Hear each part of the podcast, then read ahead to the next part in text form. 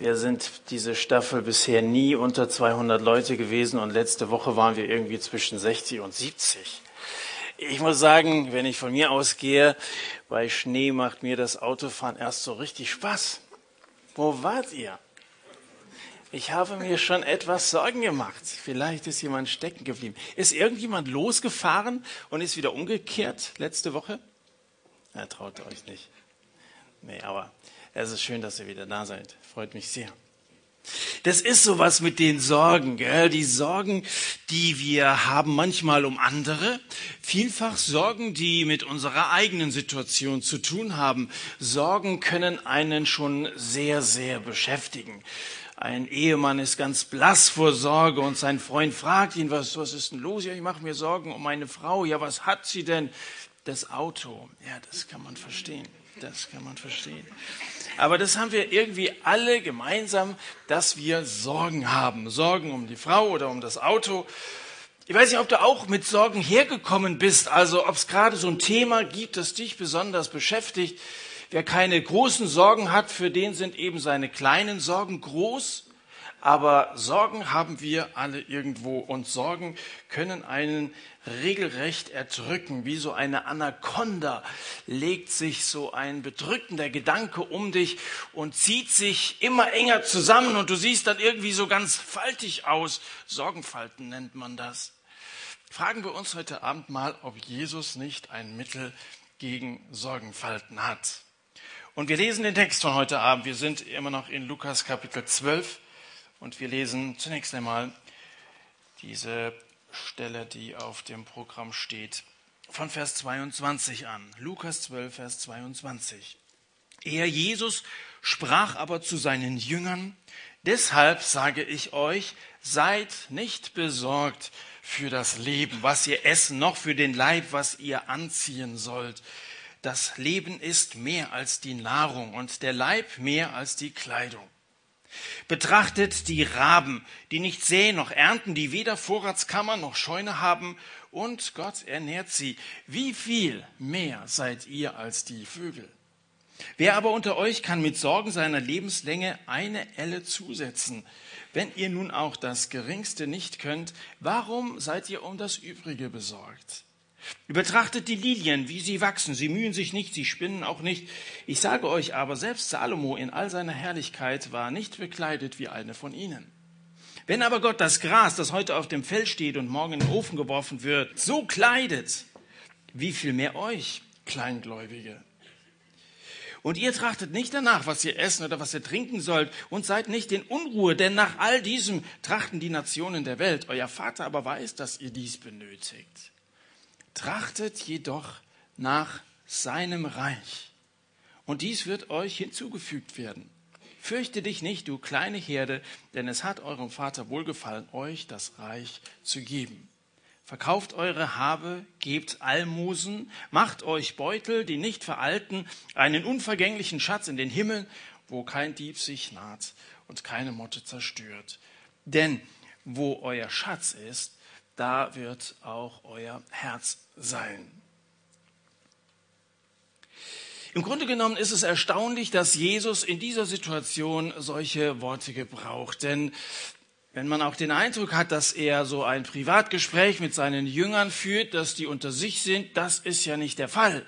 Wenn ihr die letzten Wochen hier gewesen seid und den Zusammenhang so ein bisschen mitgenommen habt, er war keineswegs mit seinen Jüngern alleine. Schaut noch mal in den ersten Vers, da heißt es, als sich unterdessen viele Tausende der Volksmenge versammelt haben, so dass sie einander auf die Füße traten. Da war eine riesige Menge, viele Tausend, ich weiß nicht wie viele, viele Tausend sind. Ich weiß nur, dass zwei oder dreitausend schon sehr, sehr viele sind. In die Stadthalle in Dillenburg passen noch nicht mal tausend Leute rein. Also viele Tausende heißt es hier. Eine unüberschaubar große Menge von Menschen waren da. Und die waren nicht da, weil der Weihnachtsmarkt war, sondern die waren da, weil Jesus da war, weil sie was von dem hören, erfahren wollten. Und Jesus, Vers 1 schon gleich, Er fing an, zuerst zu seinen Jüngern zu reden, also halbe Lautstärke. Und das, was er ihnen gesagt hat, haben wahrscheinlich überhaupt nicht alle mitgekriegt. Und dann Vers 4 heißt es nochmal, ich sage aber euch, meinen Freunden, er redet weiter zu seinen Jüngern. Vers 13 wird er dann unterbrochen, da stolpert einer rein, erzählt, mein Bruder, der will das Erbe nicht mit mir teilen. Dann erzählt Jesus das Gleichnis vom reichen Toren, haben wir letzte Woche drüber gesprochen. Und jetzt das Gleichnis ist gerade abgeschlossen, Vers 22 wieder. Er sprach aber zu seinen Jüngern. Ich bin sprachlos. Wenn bei einem Missionseinsatz, die ich ja hier und da mal durchführe, mehrere hundert Leute zusammen wären, ich rede mal noch gar nicht von Tausenden, dann würde ich mir doch verbitten, dass die Mitarbeiter Privatgespräche miteinander führen. Das ist doch die Gelegenheit, auch hier für Jesus, die Gelegenheit, das Evangelium vom Reich Gottes zu sagen. Warum nimmt er denn diese Gelegenheit nicht wahr? Wie gesagt, die Leute waren doch wegen Jesus gekommen. Und jetzt redet er mit seinen Mitarbeitern. Nun, Jesus neigt nie zu wilder oder zu nervöser Aktivität. Obwohl unter den Tausenden Kranke waren, wahrscheinlich Schwerstkranke. Obwohl da Leute gefangen in ihren Sünden waren, Leute in Angst lebten, obwohl Jesus das alles wahrnimmt, ganz anders als wir. Obwohl er in der Lage ist, hinter die Kulissen zu schauen, hinter die Kulissen zu hören, zu fühlen, mit dem Herzen des Heilands redet er trotzdem zuerst mit seinen Jüngern. Obwohl dieses unermessliche Schlachtfeld des Elends nach einem Arzt schreit, hat er Zeit und Gelassenheit genug, beim Einzelnen stehen zu bleiben und mit Einzelnen zu reden. Es geht Jesus zuerst um seine Leute. Warum ist das so? Weil diese zwölf Jünger die potenziellen Multiplikatoren dieser Botschaft, die Jesus in die Welt gebracht hat, waren.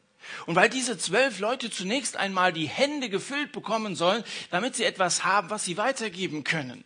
Diese Leute waren ihm so wichtig, weil sie über den gesamten Mittelmeerraum diese Botschaft weiterzutragen hatten, dass er sie zunächst einmal zurüsten will. Und von Zeit zu Zeit ist es gut, wenn wir als Christen unter uns sind. Ich weiß nicht, wer ihr alles seid, ob ihr alles Christen seid. Es ist völlig okay, wenn auch welche dabei sind, die noch nicht mit Jesus leben. Aber es ist gut, dass wir zunächst mal von Jesus persönlich angesprochen werden, damit wir etwas haben, das wir weitergeben können. Paulus schreibt im Galaterbrief Kapitel 6, Lasst uns also nun, wie wir Gelegenheit haben, allen gegenüber das Gute wirken. Damit sind alle gemeint. Allen Menschen gegenüber sollen wir Gutes tun. Wir haben letzte Woche bei diesem kleinen Haus darüber gesprochen, dass dieser, dieser reiche Mann mit dem Reichtum, den Gott ihm anvertraut hätte, leider nichts Gutes getan hat. Unsere Herausforderung ist, in der Welt Gutes zu tun als Christen. Und das sagt Paulus auch, lasst uns, wo wir Gelegenheit haben, allen gegenüber das Gute wirken. Und dann sagt er, am meisten aber gegenüber den Hausgenossen des Glaubens. Vergiss bei aller missionarischer Aktivität deinen Bruder und deine Schwester nicht. Teilst du mit anderen Christen nur ein Bekenntnis oder teilst du mit anderen dein Leben? Lasst uns also einander ermutigen, auch in den Gesprächen, wenn die Veranstaltung offiziell zu Ende ist, dass wir aufeinander achten. Wie geht's dir? Dass wir einander Mut machen, mit Jesus zu leben, es weiter zu wagen. Was bespricht Jesus jetzt mit den Zwölfen? Nun, das, was er hier als erstes sagt, ist, deshalb sage ich euch, seid nicht besorgt für euer Leben. Das ist leicht gesagt, oder? Vielleicht bist du hierher gekommen, du hast Zukunftsangst. Vielleicht hast du Probleme in der Schule oder du leidest, leidest unter einem körperlichen Problem, einer Krankheit oder so. Vielleicht steckst du irgendwie in finanziellen Schwierigkeiten oder du erlebst eine unerträgliche Situation in der Familie. Und dann kommt einer und sagt, mach dir keine Sorgen, klopft dir so ein bisschen auf die Schultern und bei so einem Spruch hast du ja manchmal den Eindruck, der will irgendwie aus der Situation raus.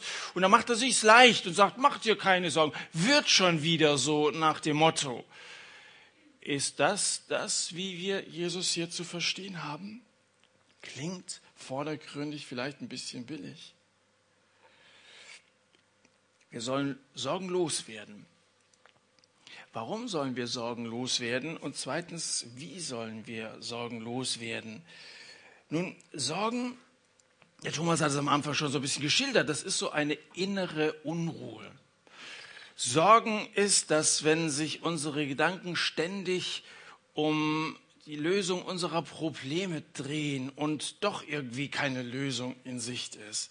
Sorgen ist, dass wir irgendwie keine Ruhe mehr finden und Sorge ist damit eine ganz schlechte Voraussetzung für Gebet, weil Jesus möchte, dass wir zur Ruhe kommen, dass wir mal runterfahren, dass wir vor Gott einfach mal still werden. Und wir sind eben nicht innerlich still, wenn wir voller Sorgen sind. Wer sich Sorgen macht, gibt seinen Sorgen Macht. Und es macht sich nicht gut als Christ, wenn wir so aufgewühlt sind, wenn wir meinen, irgendwie alles selber regeln zu müssen. Diese Macht, die die Sorgen sich manchmal anmaßen, stehen ihnen gar nicht zu. Aber wir fühlen uns manchmal hilflos, fühlen uns manchmal ohnmächtig. Wir haben Angst, falsche Entscheidungen zu treffen und dafür bestraft zu werden. Das sind Hintergründe von Sorgen. Wir erleben die Welt als einen gefährlichen Ort und gleichzeitig glauben wir nichts tun zu können, um diesen Gefahren aus dem Weg zu gehen. Und dann machen wir uns Sorgen. Sorgen vielleicht, um auf das Schlimmste vorbereitet zu sein. Ist das ein Grund, warum wir uns Sorgen machen?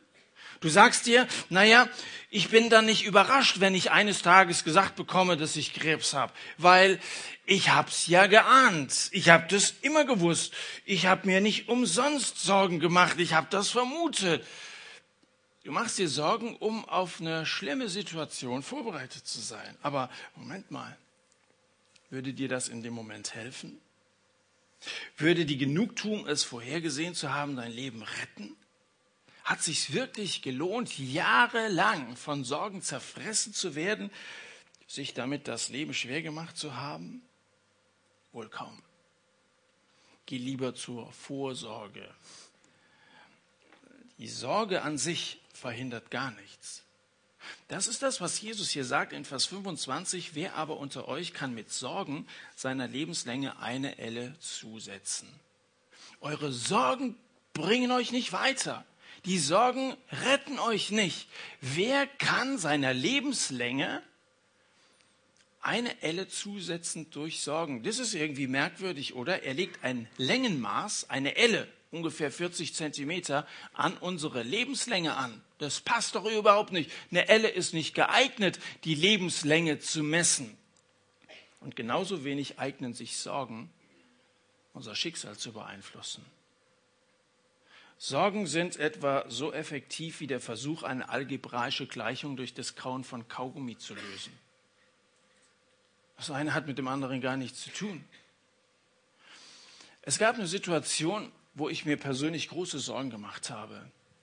Es ging um eine Person, die hatte angefangen, Drogen zu nehmen.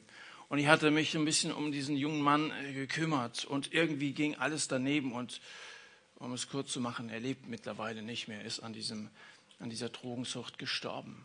Und das waren echt große Sorgen. Und in dieser Zeit ist mir ein Lied besonders wichtig geworden. Es gehört vielleicht zu eurem Lied gut nicht dazu. Das ist von Hedwig von Redern, der ist schon 1935 gestorben, hat den Titel Weiß ich den Weg auch nicht? Du, Gott, weißt ihn wohl. Das macht die Seele still und friedevoll.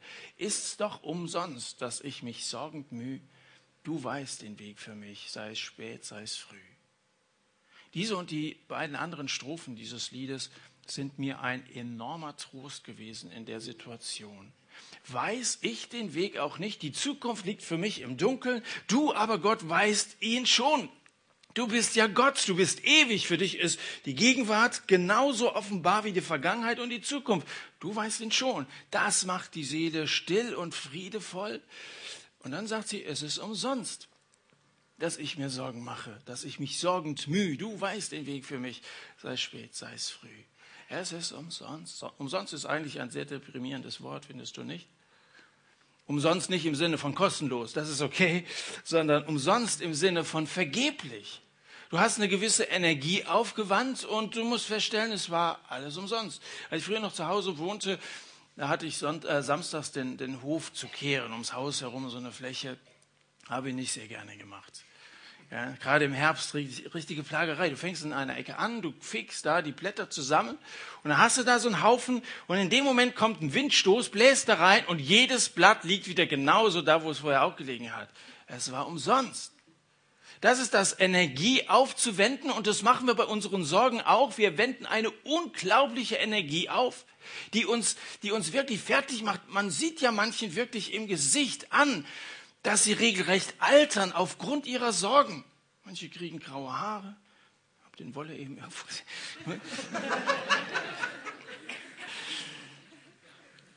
es ist umsonst. Das ist übrigens einer der Gründe, warum ich dann in den Reisedienst gegangen bin. Ich war dann samstags nicht mehr so häufig zu Hause, sollen sich andere darum kümmern. Ich war die Sache irgendwie leid. Aber das hat, das hat sie begriffen, das, was Jesus hier auch sagt, also mit euren Sorgen kommt ihr nicht weiter. Ähm, wie sollen wir denn Sorgen loswerden? Du kannst Sorgen entsorgen, indem du sie auf Gott wirfst. 1. Petrus 5 haben wir vorhin auch hier bei diesen Versen in der Präsentation gesehen. Demütigt euch nur unter die mächtige Hand Gottes, indem ihr alle eure Sorgen auf ihn werft, denn er ist besorgt um euch. Es ist nicht nur so, dass Gott die Zukunft kennt, dass er dein Leben durch und durch kennt, dass er den Ausweg in deiner Situation kennt, sondern er hat auch Macht einzugreifen und für ein gutes Ende zu sorgen. Wenn es hier heißt, alle eure Sorgen werft auf ihn, dann heißt das nicht weg mit den Sorgen. Nicht im Sinne von Verdrängung, also denk gar nicht drüber nach oder so. Auch nicht im Sinne von Gleichgültigkeit, dass du Sorgen ignorieren sollst und Probleme gar nicht mehr sehen sollst. Es geht nicht um Verdrängung und nicht um Gleichgültigkeit. Er sagt nicht weg mit den Sorgen, sondern er sagt her mit den Sorgen. Ich bin bereit, dir die Sorge abzunehmen und mich dann drum zu kümmern, weil Gott ist Gott. Gott ist mächtig. Er ist in der Lage, ganz persönlich in deine Situation einzugreifen und dir irgendwie einen Ausweg zu zeigen und dir zu helfen, dass du ans Ziel kommst, das zu erreichen, was Gott für dich vorgesehen hat. Und ich glaube, viele von uns, wenn nicht alle, sind sich dessen bewusst, dass wenn sie Sorgen haben, dass man dann beten kann. Wer auch nur einigermaßen ahnt, dass es einen Gott gibt, der wird doch zumindest, wenn er Sorgen hat, beten. Natürlich machen wir das, Markus. Damit sagst du uns nichts Neues. Ich befürchte nur, dass viele von uns beten, wie kleine Kinder Ball spielen. Da stehen Kinder vor einer Wand, werfen den Ball an die Wand und fangen ihn wieder auf. Werfen ihn an die Wand und fangen ihn wieder auf. So machen wir das oft. Wir werfen schon unsere Sorgen auf ihn, dann beten wir, aber im nächsten Moment fangen wir sie wieder auf und dann nehmen wir sie doch mit in den Alltag und wir seufzen, wenn wir von unseren Knien aufstehen, genauso wie wir es vorher getan haben. Wir haben sie nicht wirklich auf ihn geworfen. Wenn uns Gott anbietet, alle eure Sorgen werft auf mich, dann meint er damit, werft sie auf mich und überlasst sie mir. Und dann werdet ruhig und glaubt mir einfach, vertraut mir, dass ich euch helfen kann. Das heißt es, alle eure Sorgen auf ihn zu werfen, sie da zu lassen. Viele Menschen sind ausgehöhlt, viele Menschen sind entkernt. Die Hülle lebt zwar, aber irgendwie ist das göttliche Leben bei ihnen nicht erkennbar. Die Hülle läuft, die Hülle spricht, sie isst und verdient Geld, doch Leben ist mehr. Das Leben ist mehr, sagt Jesus, als die Speise und der Leib ist mehr als die Kleidung, Vers 23. Diese beiden Aspekte wollen wir mal ein bisschen näher bedenken. Das Leben ist mehr als die Speise und der Leib mehr als die Kleidung. Nur bestimmt will Jesus nichts gegen ein gutes Essen sagen. Ich esse sehr gerne und das will uns Jesus nicht vermiesen. Jesus kommt gerade von einem Essen. Kapitel 11, Vers 37, ein Hebräer, ein, ein, ein Pharisäer hatte ihn eingeladen bei ihm zu Mittag zu essen. Da wird es einen guten Sauerbraten mit, mit äh, Gemüse und allem, was es, ja, das, das, das hat er sich schmecken lassen, da war er mit dabei. Also es geht nicht, dass er uns das Essen vermiesen will. Und er will auch nicht sagen, dass seine Assistenten rumlaufen sollen wie die letzten Assis. Dass, wenn er sagt, der Leib ist mehr als die Kleidung, müssen wir nicht alle rumlaufen wie Johannes der Täufer, so im Kamelhaarmantel oder so. Das ist nicht das, was Jesus meint. Nichts gegen Kauen, nichts gegen Klamotten. Die Frage ist, worin besteht dieses Meer? Das ist die Frage, die dahinter steht. Worin besteht dieses Meer? Ich würde euch gerne kurz nach Samarien entführen. In Johannes Kapitel 4 wird eine Begebenheit berichtet, wo Jesus gerade unterwegs ist, von Judäa, dem südlichen Teil Israels, nach Galiläa in seine Heimat, wo auch Nazareth lag. Und da musste er durch Samarien gehen und dort in Sicher kommt er mit einer Frau ins Gespräch. Wenn du es aufschlägst, Johannes Kapitel 4, und wir uns die Frage stellen, wo sind eigentlich die Jünger? Die sind doch immer in seinem Gefolge. Dann finden wir sie in Vers 8. Da steht, denn seine Jünger waren weggegangen in die Stadt, um Speise zu kaufen. Speise zu kaufen. Das ist das gleiche Wort im Griechischen wie das, was Jesus gebraucht, wenn er sagt, der Leib ist mehr als die Speise. Seine Jünger waren einkaufen gegangen. Klar, sie waren im Ausland, Samarien, da muss man ein bisschen die Preise vergleichen. Was kostet der Fisch und die Brötchen auf dem Markt und was im Rewe und so. Und da musst du ein bisschen schauen, dich ein bisschen orientieren. Das hat alles eine Menge Zeit gekostet. Zeit, die Jesus sehr gut genutzt hat, um ein effektives Glaubensgespräch mit einer Frau dort am Brunnen vor dem Tore von Sichem zu führen. Und in Vers 27 heißt es dann, und darüber kamen seine Jünger und wunderten sich, dass er mit einer Frau redete. Dennoch sagte niemand, was suchst du oder was redest du mit ihr? Und dann Vers 31, in der Zwischenzeit baten ihn die Jünger und sprachen, Rabbi, iss. Er aber sprach zu ihnen, ich habe eine Speise zu essen, die ihr nicht kennt. Da sprachen die Jünger zueinander, hat ihm wohl jemand etwas zu essen gebracht? Und jetzt kommt's.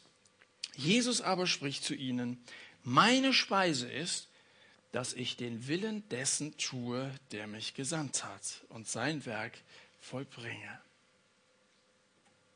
Erstaunt kaut Jakobus auf seinem Brötchen herum, sucht sich die Kreten zwischen den Zähnen raus und fragt sich, was meint ihr? Meine Speise ist, dass ich den Willen Gottes tue und sein Werk vollbringe. Es ist ein schönes Bild, das Jesus gebraucht. Geht es dir nicht auch so, wenn du gut gegessen hast, dann geht es dir gut. Mir geht es so. Dann bist du satt und zufrieden, dann fühlen wir uns wohl. Und wenn Jesus sagt, meine Speise ist es, den Willen Gottes zu tun, dann steckt dahinter, dass es uns gut geht im Blick auf den Sinn unseres Lebens, wenn wir uns nach dem Willen Gottes richten. Wenn wir Gott gehorsam sind, dann geht es uns innerlich gut, dann haben wir innerlich Frieden, dann sind wir ausgefüllt, satt im Sinne von, es geht uns gut. Es ist das Beste für uns. Meine Speise ist es, den Willen Gottes zu tun. Kannst du das von dir auch sagen? Naja, du sagst, dazu müsste ich wissen, was der Wille Gottes ist. Kannst du ein bisschen präziser werden? Woher soll ich wissen, was Gott von mir will? Naja, grundsätzlich viele Prinzipien findest du in der Bibel. Wenn wir bei dem Bild bleiben wollen, meine Speise ist es, dann könnte man sagen, das hier ist die Speisekarte. Da steht eine Menge drin über den Willen Gottes, sehr konkret sogar. Da steht zum Beispiel in 1. Thessalonicher 4, es ist der Wille Gottes eure Heiligung. Dass ihr ein Leben führt mit einem guten Gewissen vor Gott und euren Mitmenschen, dass ihr einfach sauber unterwegs seid. Das ist Gottes Wille. Im gleichen Brief, ein Kapitel später, es ist der Wille Gottes, eure Danksagung, dass ihr dankbare Leute seid. Das will Gott. Oder im ersten, im ersten Timotheusbrief, Kapitel 2, Gott will, dass alle Menschen errettet werden und zur Erkenntnis der Wahrheit kommen. Ist das alles Speise deines Lebens? Dass du mit dafür sorgst, dass andere zur Erkenntnis der Wahrheit kommen, dass andere Gott kennenlernen? Alles das hat Jesus ausgefüllt. Der Römerbrief im zwölften Kapitel sagt, prüft, was der Wille Gottes ist, das Gute und Wohlgefällige und Vollkommene. Sucht danach, lest die Bibel nicht nur abends, wenn du am Sonntag hierher kommst, sondern auch für dich persönlich zu Hause und frag dich, was will Gott? Und du wirst einen immer besseren Überblick über das bekommen, wie Gott sich dein Leben vorstellt. Wessen Speise der Wille Gottes ist, der soll nicht hungern. Und dann eröffnet Jesus so eine Vogelperspektive der anderen Art. Betrachtet die Raben, sagt er. Raben sind ja interessante Vögel. Man kann denen das Sprechen beibringen, sagt man. Die klauen auch ganz gerne schon mal was. Ja. Und die haben irgendwie Zeit für allen möglichen Blödsinn. Und der Grund ist der, dass die sich keine Sorgen machen. Die sehen nicht und die ernten auch nicht. Und Gott versorgt sie trotzdem. Die sind immer gut drauf die haben, die haben Spaß am Leben, weil sie wissen, Gott sorgt für uns. Ich habe manchmal den Eindruck, manche Christen lesen hier nicht, seht auf die Raben, sondern seht auf die Hamster. Ihr kennt diese kleinen Tierchen. Die sind Tag und Nacht unterwegs und hamstern und hamstern und hamstern. Das ist ja sprichwörtlich, dass die solche Backen kriegen. Ich habe von so einem kleinen Kerlchen gehört, der war in seinem Gehege, hatte so ein Häuschen mit einem schmalen Eingang. Der hatte sich draußen so viel angehamstert, dass er gar nicht mehr durch den Eingang passte. Stellt euch vor. Und stellt euch vor, es gibt in unseren Kirchen und Gemeinden Leute, die so auf Karriere aus sind, die so darauf aus sind, Geld zu verdienen, dass sie irgendwann überhaupt nicht mehr zur Gemeindetür reinkommen, weil sie einfach keine Zeit mehr haben, weil sie die Prioritäten ein bisschen verschoben haben. Da geht es nur ums Sammeln, ums Sammeln. Da wollen sie einen Jaguar fahren und die Frau kriegt einen Februar und da muss man noch ein größeres Haus haben wie der Nachbar und so. Es gibt Leute, weißt du, die stellen jemanden an, um den Rasen zu mähen und damit sie selber ein bisschen mehr Bewegung kriegen, gehen sie Golf spielen. Also vielleicht ein ganz schönes Leben, aber ob das wirklich sorgenfreies Leben ist, das ist so die Frage. Seht auf die Raben. Seid so wie die und macht euch keine Sorgen. Kümmert euch um das eigentlich Wichtige im Leben. Natürlich kann der Dienst für Gott, wenn du darauf auf bist, den Willen Gottes zu tun, wenn du gehorsam sein willst, natürlich kann das Entbehrung bedeuten. Ich kann dir nicht verheißen, dass du dann reich werden wirst, dass du dir dann also tatsächlich einen Jaguar leisten kannst, kann ich dir nicht zusagen. Zumal Jesus sagt am Ende dieses Textes, verkauft eure Habe und gebt Almosen. Das klingt ein bisschen nach Entbehrung. Das klingt ein bisschen, als wenn Christen also möglichst arm sein sollten, möglichst wenig haben sollten. Na, haben wir vor zwei Wochen auch schon mal drüber gesprochen. Je weniger wir so an Besitz haben, desto weniger Sorgen haben wir auch. Denn alles, was wir haben, muss ja auch versorgt werden. Und da geht dies und jenes kaputt. Wenn du vor zwei Wochen nicht da warst, hörst dir nochmal an. Jakob war bestimmt ein fruchtbares Leben zu führen. Sein Vater namens Isaak er hatte einen Segen über seinen Sohn Jakob ausgesprochen, hat gesagt, Gott der Allmächtige segne dich, mache dich fruchtbar und mehre dich, dass du zu einer Schar von Völkern werdest. 1. Mose Kapitel 28. Der Jakob, der ist hier gerade auf der Flucht vor seinem Bruder Esau. Er übernachtet in Haran unter freiem Himmel. Und es sieht tatsächlich ein bisschen armselig aus, wie dieser Jakob da sitzt. Es das heißt da, dass er sich einen Stein genommen hat, um darauf zu schlafen. Das war nicht sehr bequem. Stein als Kissen, darauf schlägt es sich bescheiden. Und irgendwie erinnert dieses Bild an Jesus, der einmal sagte, die Vögel setzen sich ins gemachte Nest und die Füchse haben ihren ganz netten Bau, aber ich, der Sohn des Menschen, habe manchmal nichts, wo ich nachts schlafen soll, wo ich mein Hauptchen legen soll. Und so armselig liegt jetzt da in Haran dieser Jakob unter freiem Himmel. Und dann träumt er von einer Leiter. Eine Leiter, die auf der Erde steht und deren Spitze den Himmel berührt. Und am Ende dieser Leiter, da steht Gott und redet Jakob an. Und dann sagt er zu ihm in Vers 15, 1. Mose 28, siehe, ich bin mit dir. Ist das eine Zusage? Da steht Gott und sagt, das ist genau der Weg, den ich für dich vorgesehen habe und ich bin mit dir. Gibt es einen größeren Reichtum, als Gott auf seiner Seite zu haben? Ich bin mit dir und ich will dich behüten überall, wohin du gehst und dich in dieses Land zurückbringen, denn ich werde dich nicht verlassen, bis ich getan habe, was ich dir zu dir geredet habe.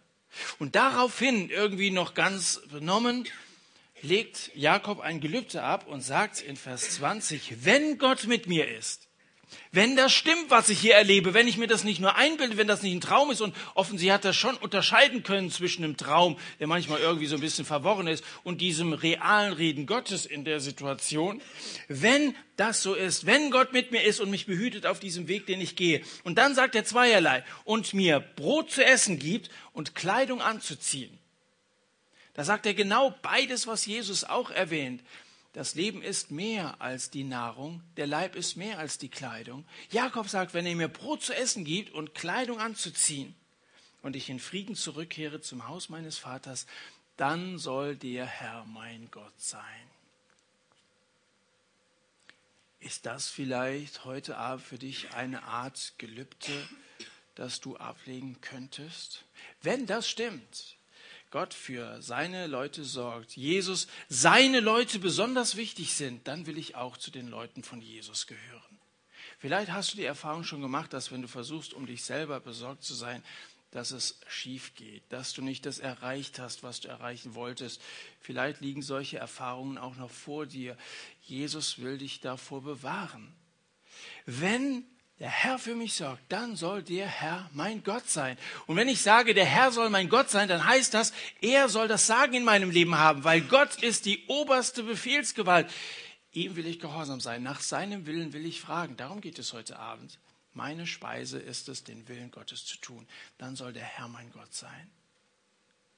Wenn wir nachher so eine Zeit der Stille machen, wo jeder für sich persönlich beten kann, dann nenn es vielleicht nicht Gelübde, wenn du das nicht willst, aber dann sprich doch ein ähnliches Gebet, wie es Jakob gesprochen hat. Wenn das wahr ist, dann sollst du mein Gott sein. Dann will ich mich dir anvertrauen, mich dir ausliefern. Und dann, dann bin ich gespannt auf das, was du in meinem Leben tun wirst. Ein Detail gefällt mir sehr besonders an dieser Geschichte, an dieser Himmelsleiter, die Jakob sieht steigen Engel auf und nieder. Die Bibel sagt, dass die Engel ausgesandt sind zum Dienst derer, die für Gott unterwegs sind. Psalm 91, er bietet seine Engel für dich auf, dich zu bewahren auf allen deinen Wegen. Auf Händen tragen sie dich, damit du deinen Fuß nicht an einem Stein stößt. Gott sind unsere Füße so wichtig. Wusstet ihr das? In Römer Kapitel 10 steht, wie lieblich sind die Füße derer, die das Evangelium des Friedens weitertragen. Und Gott schickt seine Engel für Leute, die unterwegs sind für ihn, so wie diesen Jakob. Ja, es hat Entbehrung gekostet. Und er schickt ihnen Engel, damit sie auf ihre Füße aufpassen, damit deine Füße sich nicht an einem Stein stoßen, damit du weiter unterwegs sein kannst. Ich freue mich über so einen Entschluss, wie Thomas ihn gefasst hat, zur Bibelschule zu gehen, noch nicht so genau zu wissen, was danach kommen wird, aber einfach mal loszugehen die Füße mal in Gang zu setzen und sich führen zu lassen, wünschen wir dir sehr für das vor uns liegende Jahr, dass du diese Erfahrung machst. Er bietet seine Engel für dich auf, dich zu bewahren, damit du deine Füße nicht an einem Stein stößt. Die Engel sind an dieser Leiter zugange. Das Leben ist mehr als die Nahrung und der Leib, der Leib ist mehr als die Kleidung. Als Jesus, der Sohn Gottes, auf die Erde kam, wir feiern ja jetzt Weihnachten. Da ließ er sich einen Leib bereiten. So wird es ausgedrückt in Hebräer Kapitel 10, Vers 5. Jesus ließ sich einen Leib bereiten. Er wurde Mensch, ein Baby, das dann erwachsen wurde und für uns am Kreuz gestorben ist. Als der Heilige Geist diese göttliche Person in die Welt kam, das feiern wir zu Pfingsten, ließ er sich keinen Leib bereiten. Der Heilige Geist nämlich will Besitz nehmen von deinem und meinem Leib. Er will Besitz nehmen von deinen Händen, die etwas weitergeben sollen in, diese, in dieser Welt, etwas Gutes tun sollen. Er möchte Besitz nehmen von deinen Füßen, die unterwegs sein sollen, das Evangelium weiterzusagen. Der Heilige Geist möchte Besitz nehmen von deinen Lippen, die etwas sagen sollen über die Hoffnung in dir. Der Heilige Geist ließ sich keinen Leib bereiten, weil er deinen Leib gebrauchen will. Und ich glaube, deshalb sagt Jesus, der Leib ist mehr als die Kleidung. Es ist ja nicht nur so, dass wir so eine biologische Masse wären, die in diesem Sinne lebt. Leben ist mehr. Paulus sagt, wisst ihr nicht, dass euer Leib ein Tempel des Heiligen Geistes ist, den ihr von Gott habt und dass ihr euch nicht selbst gehört. Ihr seid um einen Preis erkauft worden. Verherrlicht nun Gott mit eurem Leib. Der Tempel des Heiligen Geistes. Wir haben keinen Tempel mehr in Jerusalem, wo wir Gott begegnen können. Wir selber, die wir zu Jesus gehören, sind Tempel des Heiligen Geistes. Er wohnt in dir, wenn du Christ bist. Wohnt er in dir oder ist er Gast in dir? Das ist so die Frage. Ich bin oft Gast. Ja. Also wenn ich so zu Missionsreisen unterwegs bin, irgendwo in Bayern oder in Sachsen oder so, da lohnt es sich nicht jeden Tag zu Hause zu schlafen, da schläfst du bei irgendwelchen Gastfamilien. Manchmal wirst du dann so abends spät in, in das Haus da so eingeführt und da kriegst du so im dunklen, schummerigen Licht gezeigt, das ist also dein Zimmer und hier ist das Bad, da ist unser Schlafzimmer und so, okay. nächsten Morgen stehst du auf, kommst in den Flur und denkst, Moment, war das das Bad und das deren Schlafzimmer? Oder umgekehrt? Oh, oh. Als Gast ist man immer so ein bisschen unsicher, gell? Könnte peinlich sein, wo man da so reinplatzt. Das ist ein Unterschied, ob du irgendwo zu Hause bist oder ob du Gast bist. Nochmal, der Heilige Geist, ist er wirklich zu Hause in dir? Darf er in jeden Lebensbereich rein oder gibt es so manches Zimmer, wo steht privat? Also meine Finanzen, die will ich lieber selber regeln. Meine Sexualität, das ist mein Thema. Da hat er nichts zu suchen. Paulus sagt, ihr seid Tempel des Heiligen Geistes. Er wohnt in euch. Er soll zu Hause sein und nicht nur so eine Gastrolle in euch haben. Vielleicht gibt es manches Zimmer, in dem du ein bisschen aufräumen solltest, so am Jahresende, damit du gut im neuen Jahr durchstarten kannst. Jesus sprach ja hier in diesem Kapitel, haben wir auch vor zwei Wochen drüber gesprochen, von denen, die den Geist lästern. Wenn dich das noch bewegt, hör auch noch mal, was wir gesagt haben vor zwei Wochen.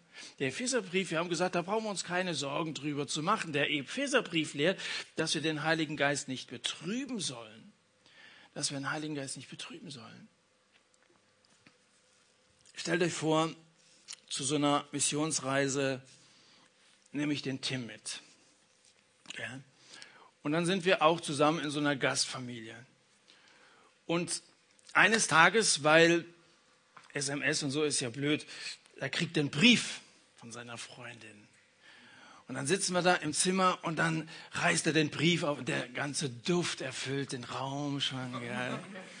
Und dann fängt er an, mir da zu erzählen, schau mal, sie hat geschrieben und sie hat mich immer noch lieb und dann liest er mir vor und so weiter. Und er schwärmt und redet und liest. Ist auf Seite 13, Seite 14. Und irgendwann schaut Tim auf und dann sieht er, dass ich überhaupt nicht bei der Sache bin. Er sieht auf einmal, dass ich mir ein Buch genommen habe, mich irgendwie auf den Abend vorbereite und so und ich höre überhaupt nicht mehr zu. Was wird Tim tun? Er wird wahrscheinlich aufhören zu lesen und er wäre wahrscheinlich mit Recht ein bisschen betrübt. Weißt du, wenn Paulus sagt, betrübt nicht den Heiligen Geist, der Heilige Geist möchte dir vorschwärmen von Jesus. Er möchte ihn groß machen in dir. Aber wir sind manchmal mit so vielen anderen Sachen beschäftigt, mit unserem Auto und mit der Frau und mit dem, wo wir uns eben unsere Sorgen drüber machen.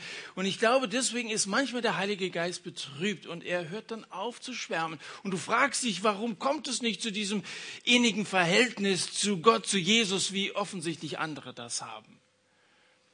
Wahrscheinlich, weil wir uns wiederum zu viele Sorgen um andere Sachen machen und gar nicht auf das hören, was Gott in uns tun will.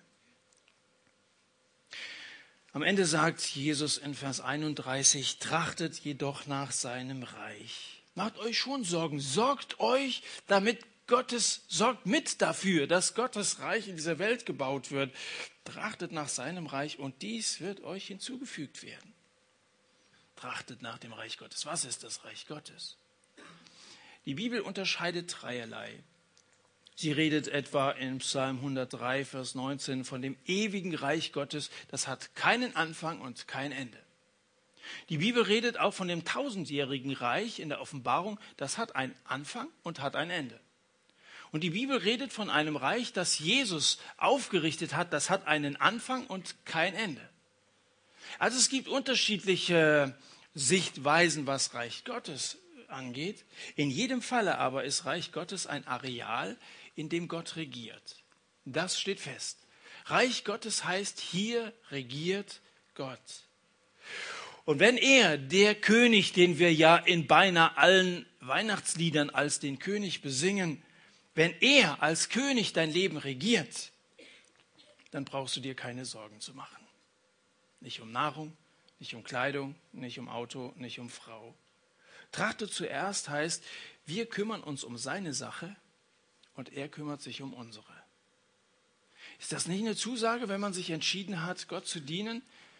Wir kümmern uns um seine Sache, trachtet nach seinem Reich und er kümmert sich um unsere. Alles andere wird euch hinzugefügt werden. Eine Flasche Wein bekam man dazu, wenn man die wichtigeren Waren eingekauft hatte. Das war mal so eine Aktion im, im, im Tante-Emma-Laden in Manderbach, ist jahrelang her. Da hatten die einen Wecker an die Kasse gestellt. Ich glaube, war es auch in der Adventszeit. Und der klingelte alle halbe Stunde. Und wenn du zufällig dann an der Kasse standest, bekamst du zu dem, was du eingekauft hast, noch eine Flasche Wein dazu. Schön, oder? Mir hat das gefallen. Ich habe meine Einkäufe in kleine Portionen aufgeteilt, war öfter da, hat aber nicht geklappt. Gut. Eine Flasche Wein bekommst du dazu, wenn du die wichtigeren Waren eingekauft hast, wenn du dich um das Reich Gottes kümmerst. Das andere wird euch hinzugefügt werden. Das bekommst du von Gott geschenkt. Wessen Speise der Wille Gottes ist, der soll nicht hungern. Wer sich mit der Gerechtigkeit Gottes kleidet, dessen Körper wird der Herr nicht nackt lassen. Verkauft eure Habe, gebt Almosen, seid großzügig, macht euch Beutel, die nicht veralten, einen unvergänglichen Schatz in den Himmel, wo kein Dieb sich naht und keine Motte zerstört. Veraltete Beutel haben die Eigenschaft, dass sie schnell löchrig werden. Blöd, wenn du viel Geld in einen Beutel investierst, der Löcher hat. Ich meine, wenn du mit so einem Beutel durch Dillenburg läufst, ja, da werden die Leute hinter dir herlaufen, sie fallen vor dir auf die Knie und so. Aber eines Tages stehst du mit einem solchen Beutel vor Gott und voller Stolz willst du auf das hinweisen, was du im Leben geleistet hast. Und du stellst zusammen mit Gott fest, es ist überhaupt nichts drin. Alles das, in das du hinein investiert hattest, hatte für Gott überhaupt keinen Wert. Es ist nichts drin. Macht euch Beutel, die nicht veralten. Einen unvergänglichen Schatz im Himmel, der hat Bestand. Den brauchst du nicht zurückzulassen, wenn du von dieser Welt Abschied nehmen musst. Das letzte Hemd hat keine Taschen, sagt ein spanisches Sprichwort. Dein Leichenhemd hat keine Tasche. Du kannst nichts mitnehmen von dem, was du dir hier angehäuft hast. Deswegen investiere viel mehr in das, was Bestand hat, in das Reich Gottes. Wollt ihr da mitmachen? Euch um die eigentlich wichtige Sache zu kümmern, die Jesus angefangen hat, als er zu Weihnachten in diese Welt gekommen ist. Der ist doch nicht einfach nur so gekommen, um uns mal so eine besinnliche Jahreszeit äh, damit zu eröffnen, dass wir ein paar Kerzen anstecken oder so, an ihn denken, sondern er ist gekommen, damit Sünder errettet werden können, damit Menschen errettet werden können für Zeit und Ewigkeit, dass Menschen wieder ein würdiges Leben führen können. Und dazu will er seine Jünger, will er dich mit einbeziehen. Trachtet nach seinem Reich. Und alles andere wird euch hinzugefügt werden. Wenn du dich heute Abend dazu entscheidest, neu Gott, Gott in deinem Leben sein zu lassen, dann lass uns jetzt in dieser Zeit der Stille ganz persönlich mit diesem Gott reden. Und dann sag es ihm, wenn das stimmt, dann soll der Herr mein Gott sein. Dann soll das Reich Gottes für mich an erster Stelle stehen und erstmal lange Zeit gar nichts kommen. Und ich möchte darauf vertrauen, dass Gott für alles andere sorgt. Lass uns, uns beten und einfach ganz persönlich das, was uns heute Abend wichtig geworden ist, im Gebet vor Gott beantworten.